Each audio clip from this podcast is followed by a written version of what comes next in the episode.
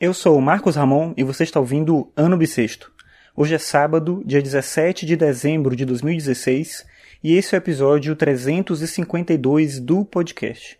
E eu acho que você conhece aquela história de que todo mundo está conectado a todo mundo no número limite de graus de separação. Digamos que sejam seis. Então, todas as pessoas estão conectadas a outras pessoas a no máximo esse grau de seis pessoas. Ou seja, você conhece alguém que conhece alguém que conhece alguém que conhece alguém que conhece alguém que conhece qualquer pessoa no mundo. Então teria esse grau, não lembro se é seis ou sete o número definitivo. Enfim, mas por que eu estou falando disso?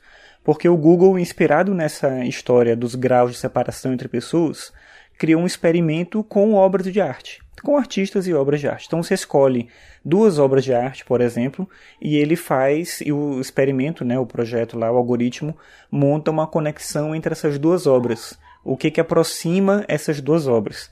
Eu fiz dois testes, um com Egon Schiele e Mondrian, botei uma obra do Egon Schiele, que é um pintor do expressionismo, e uma do Mondrian, e ele mostra essa conexão.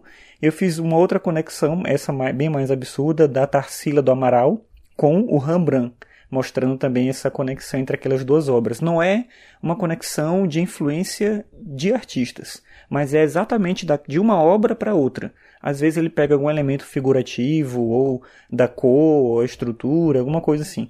Mas é bem legal a maneira como ele coloca isso e dá para você ficar horas e horas navegando e percebendo essas conexões entre obras de arte. Dá para pensar várias coisas também do ponto de vista da análise estética dessas obras, para quem gosta, se interessa por arte, dá aula de artes, né? Ou principalmente nesse caso, né, é um artista. Eu acho que é muito interessante perceber essas conexões e pensar outras possibilidades de relações de trabalhos de autores. O Google tem uma, uma base de dados muito grande de obras de arte, dá para fazer muita coisa ali. Eu vou deixar o link, claro, para você dar uma olhada. E a imagem desses dois experimentos que eu fiz, né, conectando esses artistas diferentes aí que eu mencionei. Então é isso por hoje, fica essa dica desse experimento do Google e até amanhã.